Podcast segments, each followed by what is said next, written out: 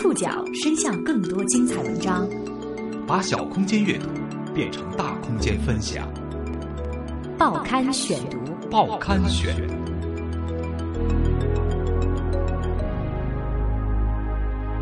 把小空间阅读变成大空间分享，欢迎各位收听今天的报刊选读，我是宋宇。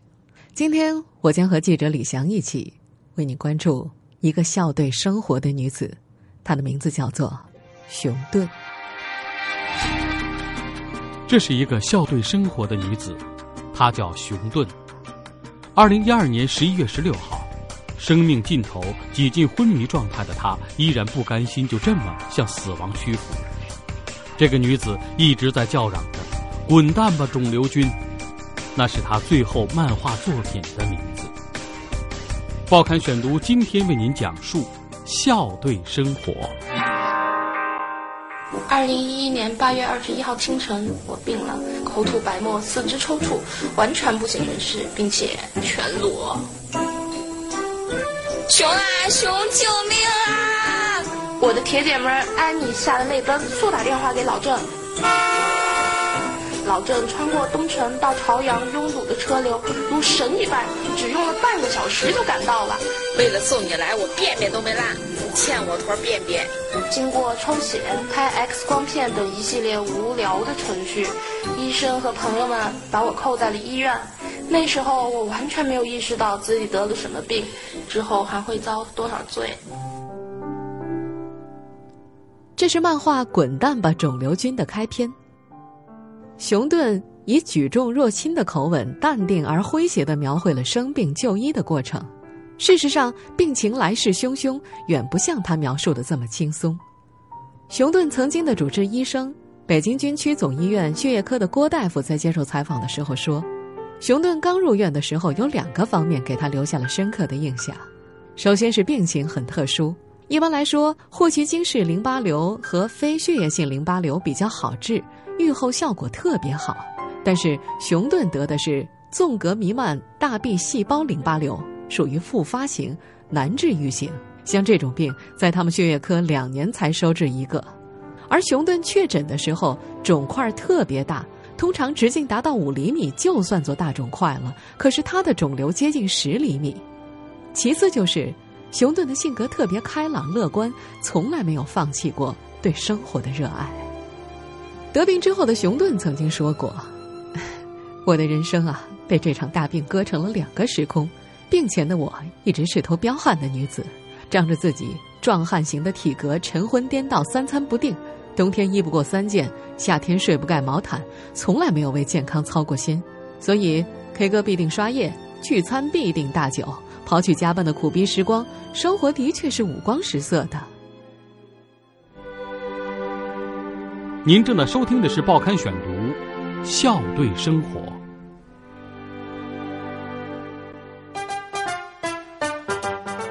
熊顿出生于浙江丽水松阳县，爸爸是公务员，妈妈是电影院的职工。熊顿生性顽皮，偷喝爸爸的酒醉倒。往外婆的茶里猛加白糖，手持板凳追打男生，这些儿时的糗事都被他自我揭露在漫画里。因为经常泡在妈妈工作的电影院里看电影，熊顿曾经梦想未来能够拍一部属于自己的电影。之所以没有圆这个梦，熊顿说是在应该坚持的时候没有坚持自己的梦想。不过，这个爱电影的小女孩后来因为日本著名漫画家鸟山明的《七龙珠》而不可救药的迷上了漫画。迷上漫画的小女生最喜欢做的事就是涂鸦，除了作业本，因为要上交不敢乱涂，他的课本没有一本是干净的，全都被他画满了。家里的墙壁也成了他的涂鸦之地，甚至写信，他都经常用漫画来表达。他已经把涂鸦当成了生命中不可或缺的乐趣，每天。每时每刻，那双小手不在哪里涂上几笔，就会不知所措。好在熊顿有宽容的父母，任由他发展自己的兴趣爱好。熊顿从小学一直画到了高中毕业，他想考北影学动漫，但是他又觉得自己有点好高骛远。最终，他进了嘉兴学院读服装设计专业。在大学里，他基本上没有画过漫画，除了学习，大部分时间都是在玩儿。他能记起的就是给寝室的各位设计了漫画形象，画了 T 恤作为寝室衫，当时也引来阵阵好奇。由于熊顿对于服装设计超凡的领悟能力，大学没毕业就定向到了上海的一个服装设计公司。在服装设计公司干了一段时间之后，他改行做工艺品、玩具设计，画画的机会也较以前多了起来。作为前同事加曾经的合租好友，来自杭州的女孩趸珠见证了熊顿漫画家生涯的起点。她说：“有天上班的时候啊，他就随手画了只很 Q 的小熊，说那是他，还画了个我，然后说他要开始画东西了。这之后他就画四格漫画。”放到天涯上，并且因此有了粉丝，收到了出版社出书的邀约。熊顿本名叫做向遥，因为自嘲自己像只熊，胖乎乎的，同时认为自己像牛顿一样是被树上掉下的苹果砸中，有了绘画的灵感，所以给自己起名叫做熊顿，这是他的笔名。在出了第一本漫画书之后，原本就向往 SOHO 一族生活方式的他辞了职，在二零一零年七月来到北京，梦想做个家里蹲的漫画家。熊顿说：“嗯，当我决定全职的时候，真是抱着穷死也不要再朝九晚五的想法，结果呢，真的穷死了，而且一天工作 N 个小时，日夜颠倒，颈椎酸痛。”总之啊，如果想投身中国全职漫画人这个悲惨的职业，就要做好挨饿受累的打算。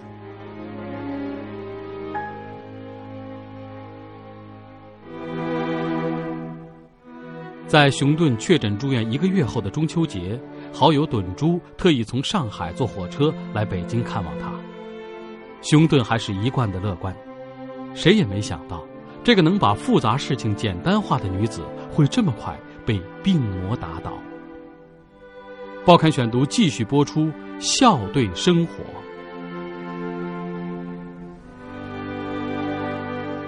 本珠还记得他从上海坐火车到北京看望熊顿的情形。嗯，他剃了个光头，穿着病号服，声音响亮，拉着我就到走廊尽头聊八卦去了。因为病情恢复的比医生想象中好，他被允许跟我们出去吃了顿饭。我和熊妈呢，按照她的嘱咐，特意去商场给她买了新衣服。我们的好朋友艾米还带了化妆盒和假发，她化了妆，戴上了假发，穿上了新衣服，和我们手挽着手出去吃饭。经过贴医生照片的走廊的时候，艾米还特意指着主任的照片说：“哎，熊顿说主任像海龙王，你觉得像不像？”可是到了二零一二年的中秋节，趸珠第二次到北京看望熊顿，这时候的情况。已经不容乐观了。熊顿在做完六次化疗之后，曾经给趸珠发过一次短信，说肿块消失了。那时候，趸珠的眼泪唰的一下就下来了，觉得看到了希望。熊顿在电话里说，等病好了要去西藏旅游，要去美国看 M J 的展览，还说一定要减肥，喜欢在人的面前瘦瘦的、漂漂亮亮的。连医生都没有想到，熊顿的病情会复发的那么快。趸珠说。那次到医院的时候，熊顿刚做完一个疗程的化疗，因为食道被灼伤不能吃东西，他只能够喝医院配好的营养液，但是依然表现出积极乐观的精神状态。你根本就看不出他有多痛有多难受，只是到了要喝营养液的时候，他才会跟妈妈撒娇，说再放一会儿，实在不能再拖延的时候，他才不那么情愿的慢慢的喝下去。你能感觉到他喝的时候。整个人都在发抖，但是喝完了，他又开始谈笑风生的了。在郭医生看来，熊顿是一个把复杂的事情简单化的病人。他们经常会就病情的发展进行沟通。熊顿属于自我感觉良好的那种人，不会往深里去想，病情可能要进展了才开始担心。但是他很快就能找到乐观的一面，忽略那些他不想了解、不想知道的。朋友老郑还记得。从确诊到去世，熊顿只哭过两次。第一次是刚刚确诊之后，同病房另一个病人家属请来一个剃头师傅，他们说化疗之后掉头发很麻烦，不如提前剃光头。熊顿觉得有道理，说顺便他也剃一个，还让老郑用视频把过程录下来。熊顿上大学的时候剃过光头，一是觉得酷，二是嫌头发少，希望剃完之后头发能够长得浓密一些。所以刚开始剃的时候还跟朋友们嘻嘻哈哈的，可是拍着拍着他就突然开始掉眼泪了。第二次哭就是复发之后看到最新的化疗同意书，他抱着爸爸狠狠的大哭了一场，但是只哭了五分钟之后又开始跟没事人一样，该干嘛干嘛了。就那会儿看到那个报告，报告上是从一期转到四期了，病灶转移了。那会儿我忽然之间就觉得好像怎么回事啊？怎么那么长时间了，一点好转都没有，反而反而恶化了什么之类的东西。我就不知道这个日子什么时候，这种生病的日子什么时候到头？我什么时候能健康？到底治不治得好了？反正那会儿就你知道，人一旦这种闸门打开了，那种负面的那种感觉控制住你了，你就控制不了自己，哇哇哭。那会儿真的是，而且我爸又在，我爸一在就特脆弱。那你，我爸就抱着我安慰我呗。那会儿是在医院。他就抱着我安慰我说：“不哭了，不哭了。”两句，我们总共哭了五分钟左右吧。我爸就跟我展望了一下未来的宏图，啊，说你要是好了以后带你去哪玩玩玩玩玩，一说就高兴了，抹着鼻涕就回去了，就那个。除了漫画，朋友是熊顿生活中另一个重要部分。这个散发着热情气场的女子，很容易成为一群人的中心。报刊选读继续播出，笑对生活。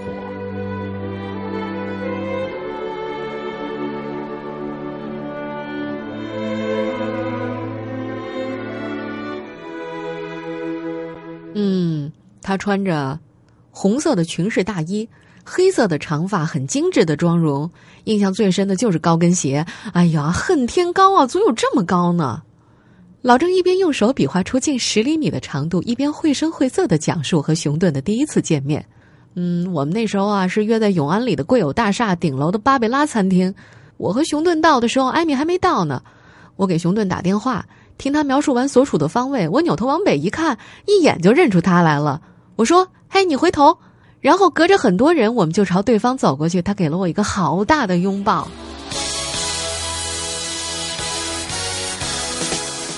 那是二零一一年四月份，北京的早春，熊顿来京半年多，已经和同混天涯 MJ 论坛的艾米、薇薇结成了死党。熊顿是 MJ 的超级粉丝，画过很多杰克逊的漫画，再加上他性格活泼，在论坛很受追捧。他们几个都是通过这个论坛结识的，在见面之前就已经无话不谈了。憨厚的薇薇先与艾米见到熊顿。嗯，那个时候啊我在北京，熊顿在上海，艾米在石家庄。二零一零年七月份，北京有一个站立现场的活动，是迈克尔·杰克逊的模仿秀，我们就约好这个时候见面，在蓝湾的 Costa 咖啡厅。我先到，他进来之后就直奔我这桌，张开双臂就是一个拥抱。坐在蓝色港湾星巴克咖啡厅里回忆往事，微微忍不住环顾四周。他就是这样。如果他现在过来跟你打招呼，那种热情、那种气场，绝对会让周围所有人都侧目。在参加完那个活动之后，熊顿就留在了北京。十一月底，在熊顿的忽悠之下，从没想过要离开父母的乖乖女艾米来到了北京，正式北漂。艾米说，那个时候喜欢健身的熊顿正在参加一个健身教练的培训项目。薇薇。属于自由职业者，而艾米刚来也不急着找工作，他们仨儿整天厮混在一起。住处附近有家书吧，楼上可以看书，下面是咖啡厅。三个人经常猫在这里看看书，商量怎么开始卖个宠物用品的淘宝店赚钱，然后可以彻底的变成 SOHO 一族。可是，这种自由惬意的生活过了一个月。淘宝店没开起来，三个人已经弹尽粮绝，都快饿死了，这才分头找工作，又重新回归主流人群的生活。这段被老郑笑称从 SOHO 族沦落为屌丝族的生活，被熊顿画成了漫画，以《熊顿帝都流窜记》为名，发表在微博上。您正在收听的是《报刊选读》，笑对生活。老郑是最晚加入这个姐妹淘组合的。老郑说，他是抱着见名人的心态去的，因为那个时候熊顿已经是小有名气的画家了。老郑特意穿上了拿破仑军装款的大衣和高跟鞋，就是为了撑气场。他说：“哼，虽然是见名人，咱也不能跌份儿，对吧？可是这场初中见名人、见网友的见面会，最后演变成了相见恨晚的闺蜜聚会。老郑说：“我是七零后，典型传统的北京人，在北京出生、长大、读书，找到一份稳定的工作，谈了一次恋爱就结婚生孩子，过着波澜不惊的生活。熊顿呢，她是八零后，来自浙江小镇，爱画画的姑娘。”沪漂之后再北漂，无论是感情还是生活，一直是处在变动当中的。按理说我们是不会有交集的，但是奇怪的是，我们一见如故啊。见面没聊几句，熊顿就特别真诚的开始自报家门。老郑说：“ 他呀，就像我身边那些土生土长的北京大妞，直接、坦诚、大大咧咧的，没心眼儿。但与此同时呢，他又细腻敏感，善于捕捉生活当中的美和小趣味。”我们从 M 街开聊，一直聊到餐厅打烊，分手的时候还依依不舍呢。从不看漫画的老郑和 Vivi 很喜欢熊顿的漫画系列。老郑说，他的题材啊，就来自自己和周围朋友的真实生活，所有人都可以对号入座。他的漫画呢，是一扇窗，能让你了解他和他这一代人的生活方式和生活态度。乐观豁达是他漫画一贯的基调。无论是沪漂、北漂时期经济上的捉襟见肘，还是情感上的困惑纠结，他都能够用自嘲或者诙谐的方式化解，并且引起过有同样经历人的共鸣，产生会心一笑、心有戚戚焉的效果。由于钟爱画糗事儿到处丢人现眼，他经常被朋友狠 K，经常接到不请吃饭就翻脸这样的恐吓电话。他的回应啊，说我艺高人胆大，通通置之不理。二零零七年，熊顿在天涯论坛上发表了他的系列漫画《熟女养成日记》，因其受欢迎程度而被推到了头条。那个时候，他可以一天八个小时躺着口水，吼着背在电脑前，每五分钟刷新一次帖子，看网友的回帖。《熟女养成日志》被称为是漫画家涂老鸭在天涯网发表的小老爷们那点事儿的姐妹篇。在此之前，系列漫画《小老爷们那点事儿》在天涯论坛开始连载，并且迅速窜红。受到涂老鸭的感召，熊顿也萌发了画同类题材女生成长经历。那是熊顿平生的第一幅成人漫画，因为实在是太喜欢涂老鸭的风格了，所以开始的时候是着意模仿。后来在涂老鸭和老鸭官方网站站长一点水的鼓励之下，熊顿开始尝试画女孩子的故事。由于叙事水平和绘画风格与老鸭相去甚远，另外很重要的一点是，对于女生来说，敏感话题尺度难以把握，所以画的时候还是费了点功夫，不像绘熊顿系列那么随性。接着，熊顿又画出了《熟女恋爱事件簿》和《熟女房事心经》《熟女单身日志》《减肥侠》《Michael Jackson Foreverland》等多个系列的漫画作品。《熟女恋爱事件簿》讲一个女孩从两岁到二十八岁恋爱心事的全记录，讲小女生求爱的爆笑事。《熟女房事心经》也是从自身出发，讲一个八零后熟女们都不陌生的房子的故事。当年年轻的熊顿大学毕业出校门，揣着画笔与梦想，千里独行到上海闯荡。作为一名资深的熟女、剩女加沪漂，她不停的找房子，不停的搬家。经历过噩梦一样的合租伙伴，也在租房当中体味难得的甜蜜友情，还曾有过被房东扫地出门、连夜找房的酸楚与无奈。当他攥紧拳头，终于存够了首付的时候，房价却已经蹭蹭的窜高了，抛下了迷茫的熊顿。那部红遍网络的《滚蛋吧，肿瘤君》，讲述了熊顿从病发到住院的故事。朋友们说，也只有他才可以将苦闷的医院生活变得流光溢彩。报刊选读继续播出，《笑对生活》。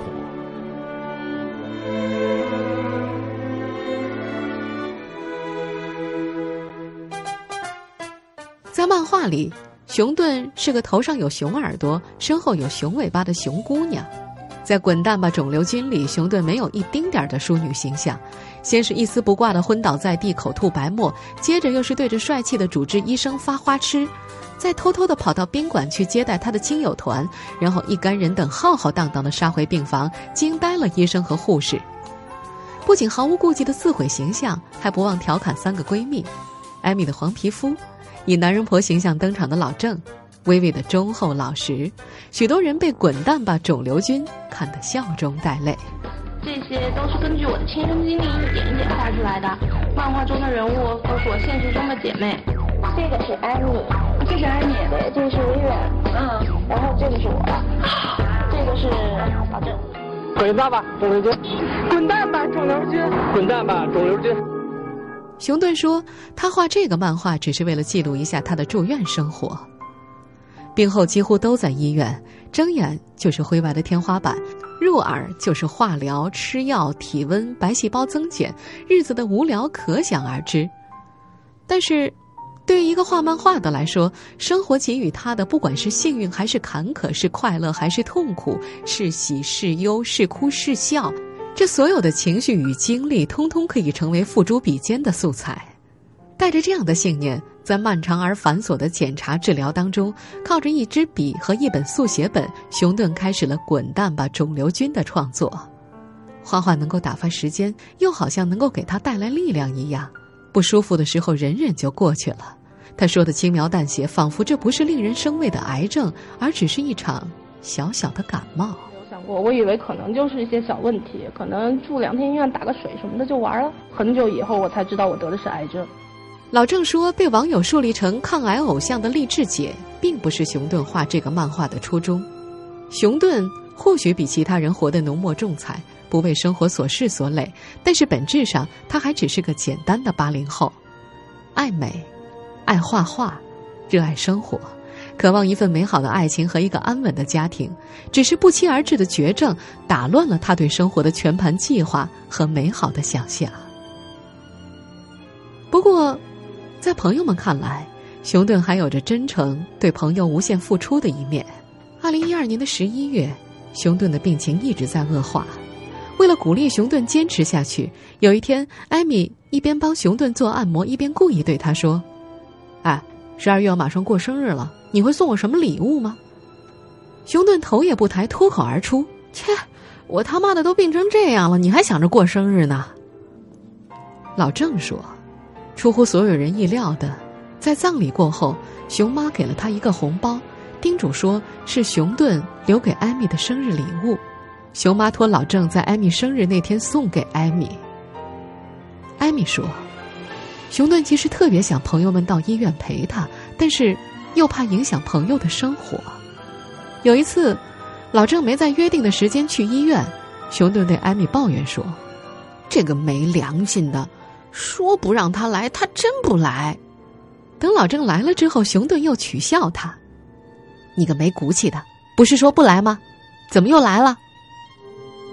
二零一二年十一月十四号，顿珠突然在 QQ 上收到了熊顿停用已久的 ella 账号发来的信息：“你在吗？”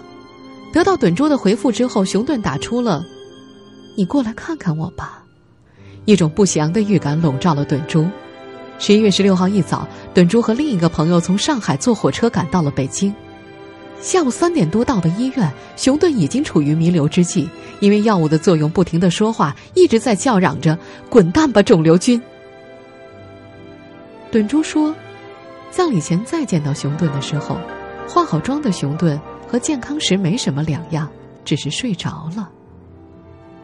老郑说，看了太多他睡着的样子。都想不起他健康时的模样，至少，他是按照自己喜欢的方式，走完了生命的最后一程。